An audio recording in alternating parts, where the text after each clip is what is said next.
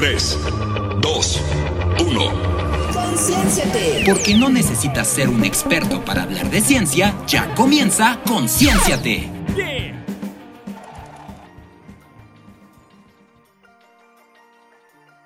Hola amigos, bienvenidos a Concienciate, en donde no necesitas ser un experto para hablar de ciencia. El día de hoy vamos a hablar eh, sobre una mujer asombrosa de verdad en este bloque que se llama Mujeres en la Ciencia. Y nos acompaña Karen Marín. ¿Cómo estás, Karencita? Ay, hola, estoy bien emocionada porque ya no habíamos grabado juntas, pero estoy. Y también el blog está muy bueno. Sí, no, y, y tú y yo tenemos una conexión verdaderamente que, que es remarcable. y más cuando hablamos acerca de Ana María López Colomé. ¿Qué nos puedes decir de ella, Karencita? Ay, pues ¿qué, no te puedo decir de ella, porque es una, es una científica muy, muy interesante que, bueno, hasta en la fecha tiene 77 años, o sea, tiene todavía trabajo vigente. Y pues esta asombrosa neuro Mm, es que podríamos denominarla de varias formas, pero oficialmente eh, ella estudió biología y se graduó en... Bueno, tiene una maestría y doctorado en ciencias químicas, me parece, y o sea, bioquímica, tengo entendido en específico. Entonces, pues es una mujer con mucho, mucho reconocimiento, porque obviamente se lo merece.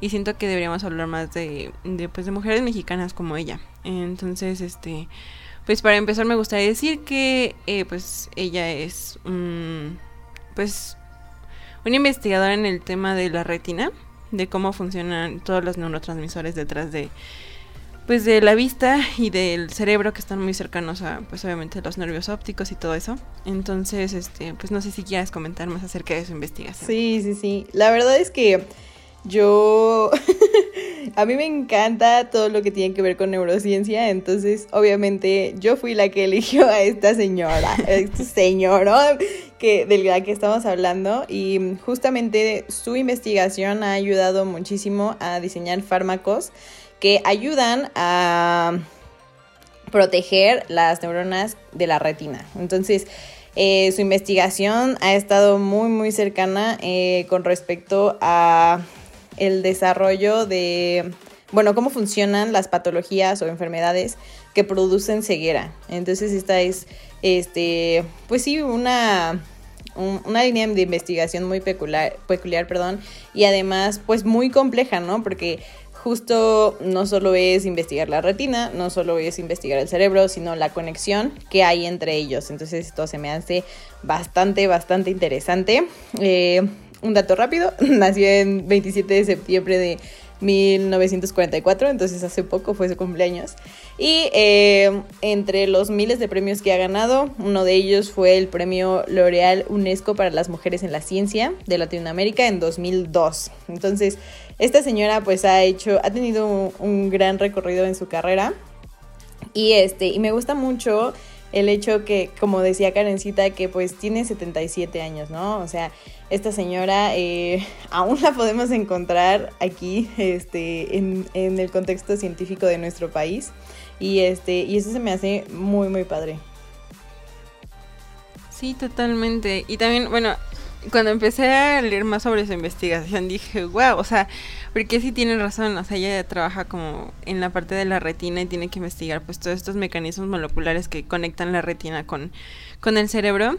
Y pues en medio de, o sea, sí, su, investigación principal es precisamente las enfermedades que causan ceguera, pero también ha logrado como, eh, pues, grandes este, avances en la ciencia que es, bueno, o sea, en la, en la neurociencia que se encarga de investigar todas estas pues enfermedades degenerativas como el, la enfermedad del Alzheimer o la epilepsia, este, porque precisamente el glutamato, o no, glutamato no, ese es un, es un aditivo, perdón, el gluta... Ah, no, sí, no, sí lo dije bien, perdóname. Sí, sí, sí. El glutamato, sí, pensé que estaba hablando del este aditivo de las maruchans, pero no. Bueno, de las fuego también. pero bueno, e, ella se encarga como de precisamente esto de, del glutamato y resulta que un exceso de este neurotransmisor este produce muerte neuronal y que también es el responsable de las patologías neurodegenerativas que les mencionaba como la epilepsia y la enfermedad del Alzheimer. Entonces precisamente todos estos este, descubrimientos que ha hecho han, han ayudado a, pues, a los farma, farmacólogos o ¿cómo se, los que investigan los fármacos Sí, para, este, exacto. para, para ser protectores de, de retina o precisamente evolucionar como en este tema de, de las patologías neurodegenerativas. Y pues también me, me, me impresionó mucho porque ha escrito 68 trabajos en revistas internacionales. 68. Exacto. ¡Wow! ¿Quién Dime- quisiera? Sí, quisiese, chica, yo quisiese verdaderamente. Esta señora es increíble y a mí me gusta mucho porque encontré varios videos este, en YouTube acerca de pues ella y ella hablando y compartiéndonos su experiencia, etcétera, etcétera.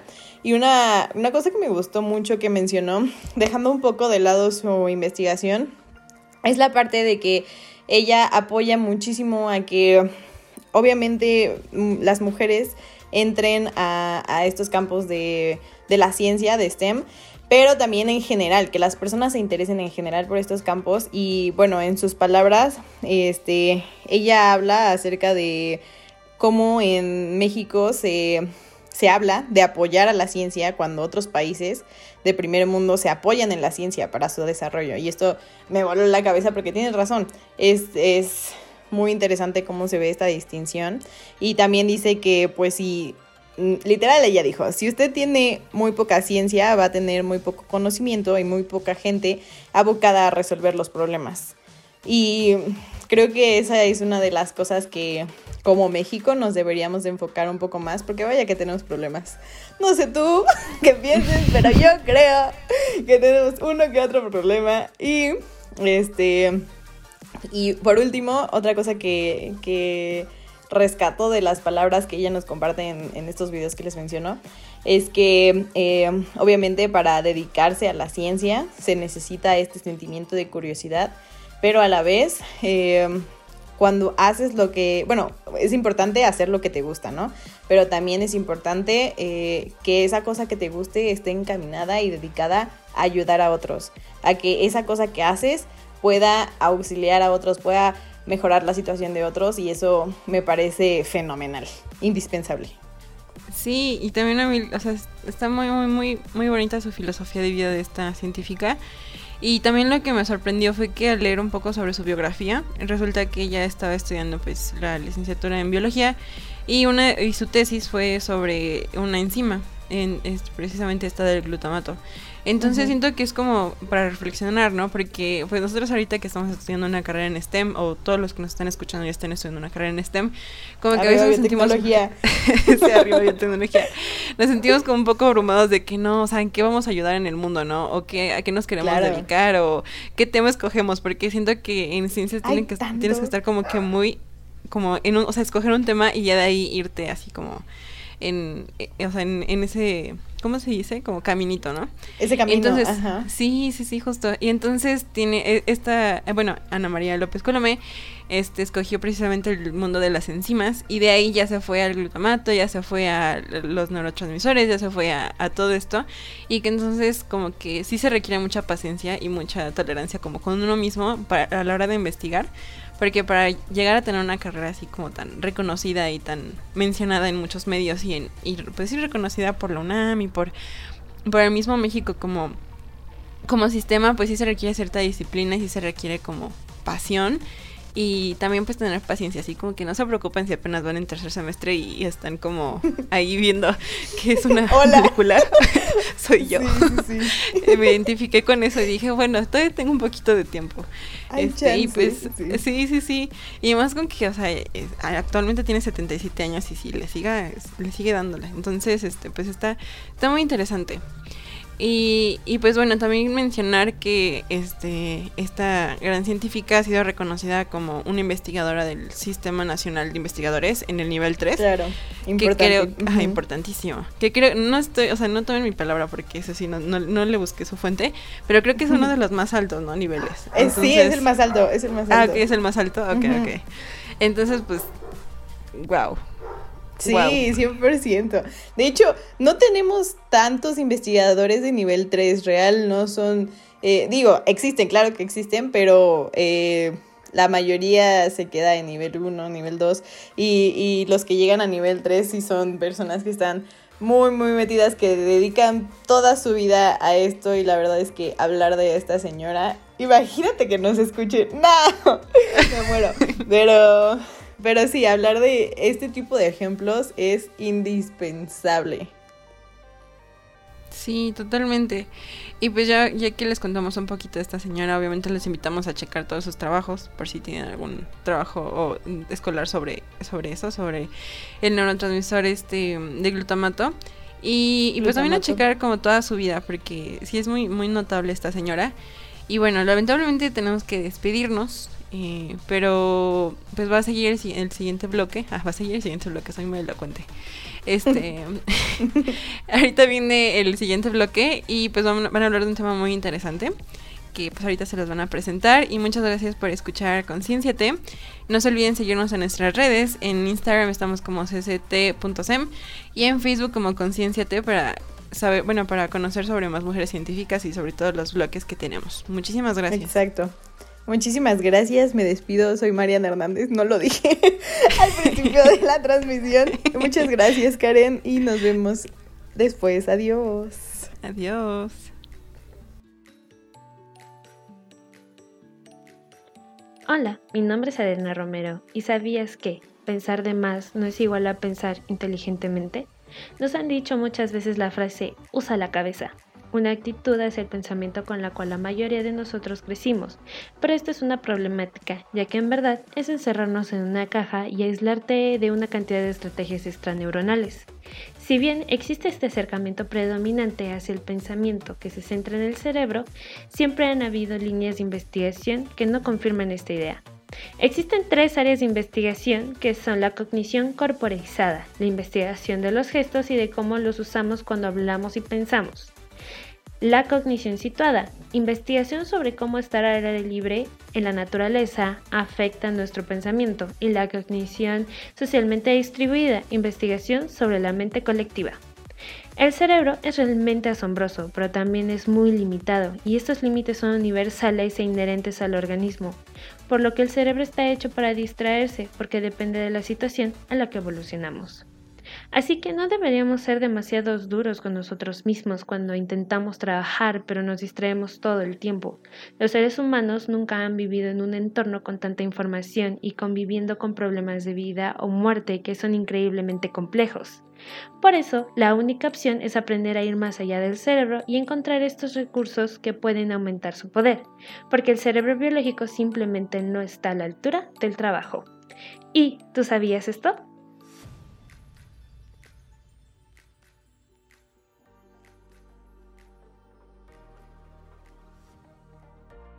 Chicos, ¿cómo están? Espero que estén súper bien y estamos pues básicamente en, en otra sección que muchas veces nos gusta muchísimo poderles compartir. Hay diferentes curiosidades que, que pues nos encontramos por ahí. Mi nombre es Martín Nava y el día de hoy pues... Preséntate Adri, ¿cómo estás? Hola, hola a todo el público. Soy Adri. Es un gusto estar aquí. La verdad es que ya extrañaba poder hablar contigo y poder curosear un poco con respecto a lo que podemos encontrar en este maravilloso mundo de la ciencia. Eh, ¿Nos podrías decir un poquito de lo que traes el día de hoy? Bueno, este, durante lo acontecido en, en estos, ¿qué será? Dos días, no más o menos, he estado el volcán de La Palma haciendo algunas erupciones volcánicas. Y pues la verdad quisiera yo hablarles un poco sobre algunas incógnitas que todavía existen acerca sobre los volcanes y que pues obviamente la ciencia aún no ha podido resolver. Que pues obviamente pues sí son bastantes, ¿no? Nadie puede predecir un fenómeno natural, nadie puede predecir un terremoto, decir, a tal día, a tal hora va a haber un terremoto, o tal día, a tal hora va a hacer erupción, o tal día, a tal hora nos vamos a inundar. Entonces, como que los desastres naturales llegan a ser bastante inconsistentes, algo que no podemos medir más que solo esperar y pues ahora sí que darte un cierto tiempo para que puedas reaccionar ante ellos. Bueno, podemos decir que podemos e, eso sí podemos decir que los sismos, al menos aquí en México, sí son algo predecibles, que No sé por qué, pero tenemos la suerte de que todos caen en septiembre. De hecho, si ustedes también en público, yo hice un sabías que acerca de los temblores. Y pero no los voy a spoiler, yo los voy a invitar a que lo vayan a oír en uno de nuestros podcasts. Y van a ver que septiembre no es el mes en el que más tiembla, tomando en consideración que son temblores fuertes. Sí, la verdad es que sí. Y pues, por ejemplo, la verdad es que este, este tipo de aberturas que se dan a lo, pues, a lo largo de la Tierra, eh, que, van creciendo gracias pues justamente a, la expulsión del material magmático, pues realmente son bastante interesantes. Eh, pues tú ahorita nos hablabas de que traes ahí algunos temas que la ciencia no ha podido confirmar, bueno, no puede explicar y la verdad es que me dejaste, me dejaste enganchado con ello, pero pues la verdad es que es impresionante todo lo que conlleva, eh, pues básicamente la erupción de un volcán. Para empezar, pues tenemos que hablar de la fertilidad de la Tierra. Eh, este es un dato que tal vez muchas personas no sepan, pero generalmente donde hay actividad volcánica, el suelo que ha sido impactado por material magmático tiende a ser bastante, bastante, bastante, bastante fértil. Pero, Adri, te tengo una pregunta. ¿Tú sabías que en promedio hay entre 10 y 20 erupciones volcánicas diarias en la Tierra? De los volcanes, bueno, de los 1500 volcanes activos que tenemos actualmente eh, viviendo? No, eso sí no, no lo sabía, pero es bastante bueno saberlo ahora porque ahora sabemos que o sí es una cantidad bastante grande, o sea, uno vive y piensa que no pasa nada. Y de hecho también, bueno, voy a seguir con mi ejemplo de los temblores, porque siento que es como lo más tangible que podemos tener como personas, porque pues es algo que pues podemos verlo un poquito más a diario, ¿no? Se supone que dicen que los temblores tiembla como varias veces al día, pero son temblores muy muy pequeños que la gente casi no percibe. Pero imagínate, si, si son las erupciones volcánicas, imagínate. Bueno, también hay que decirlo, la mayoría de las erupciones volcánicas tienden a ser de, de volcanes jóvenes, porque hay que recordar, eh, pues realmente un volcán, o sea, como que muchas personas simplemente ven un volcán y dicen, ah, mira, ve, ahí está.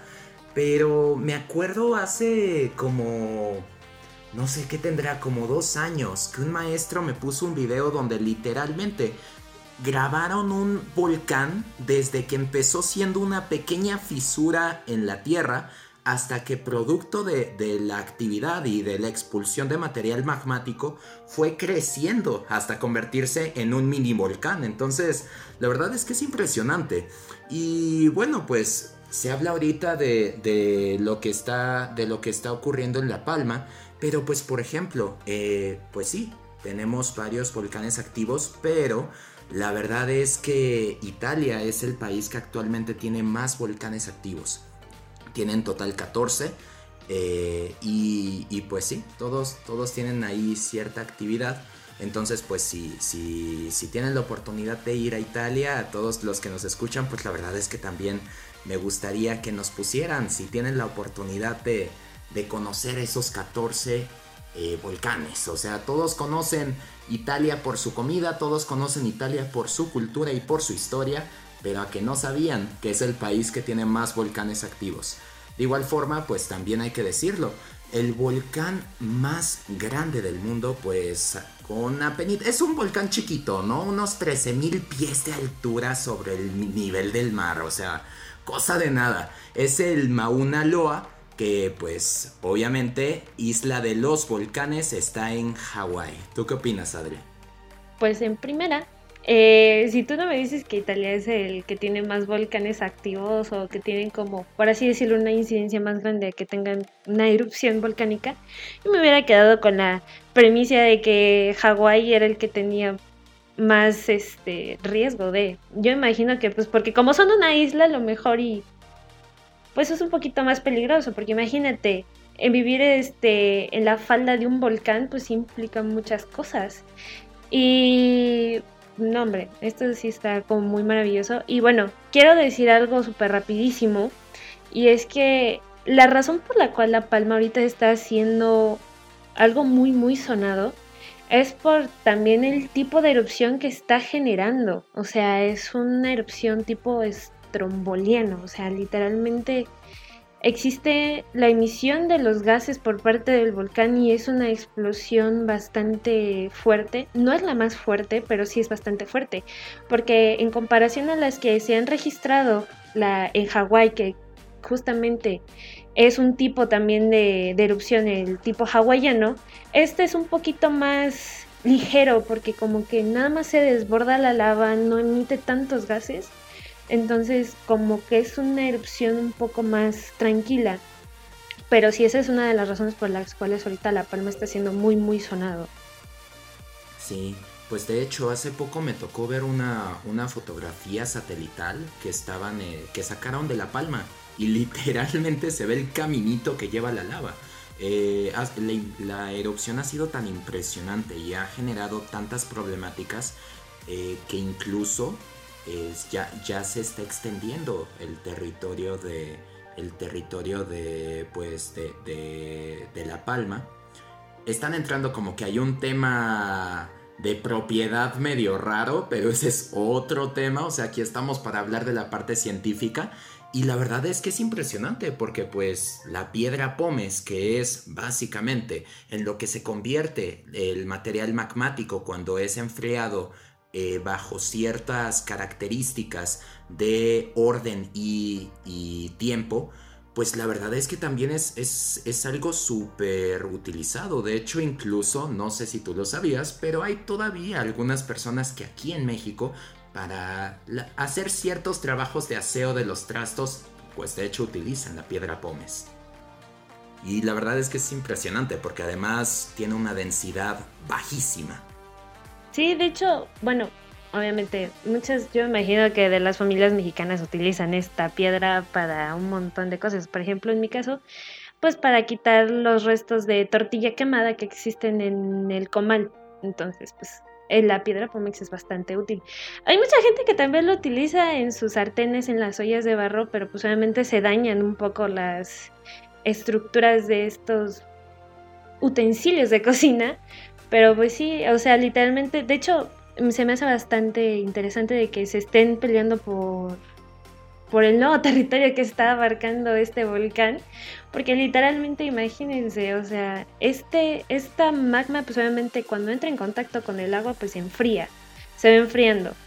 O sea, ahí hay un proceso termodinámico bastante grande porque primero el agua se empieza a calentar, ¿no? Pero pues se compensa porque existe bastante agua este, de relleno, entonces pues como que intenta equilibrarse ahí el calor, ¿no?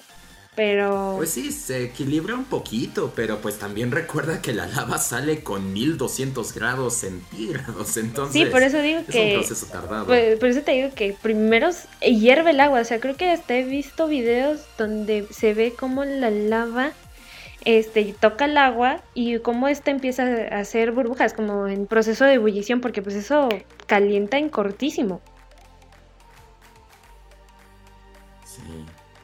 No, la verdad es que... Wow, e, es que si nos ponemos a hablar de esto, yo creo que podíamos pasar las horas básicamente pudiendo, pues ver eh, todas las maravillas del mundo, todas las maravillas de los fenómenos naturales, pero pues tristemente, adivina qué, el tiempo se nos acabó, este, siempre nos come el tiempo, no, no, no podemos extendernos a gusto porque si fuera por nosotros pudiéramos estar hablando de los volcanes y sus maravillas pues todo todo el tiempo. ¿Tú qué opinas? Pues sí, la verdad es que con estas noticias y con esto de que la ciencia siempre está en primera fila para desengañarnos de un montón de cosas, pues claro, hay un montón de cosas de que hablar sobre esto y pues obviamente el poquito tiempo que tenemos no nos alcanza, pero es bastante interesante informarse de este tipo de temas. Claro que sí, pero pues ustedes chicos sigan también informándose de distintos temas y eh, visítenos en nuestras redes sociales en Facebook como Concienciate y en Instagram como cct.sem. Yo soy Martín Nava y pues bueno, eh, me acompañó el día de hoy esta Adri, Adri Romero. Despídete por favor. Nos vemos chicos, espero volver a estar en este programa como siempre dándoles información buenísima. Y pues esto es Concienciate y esperamos escucharlos la próxima semana.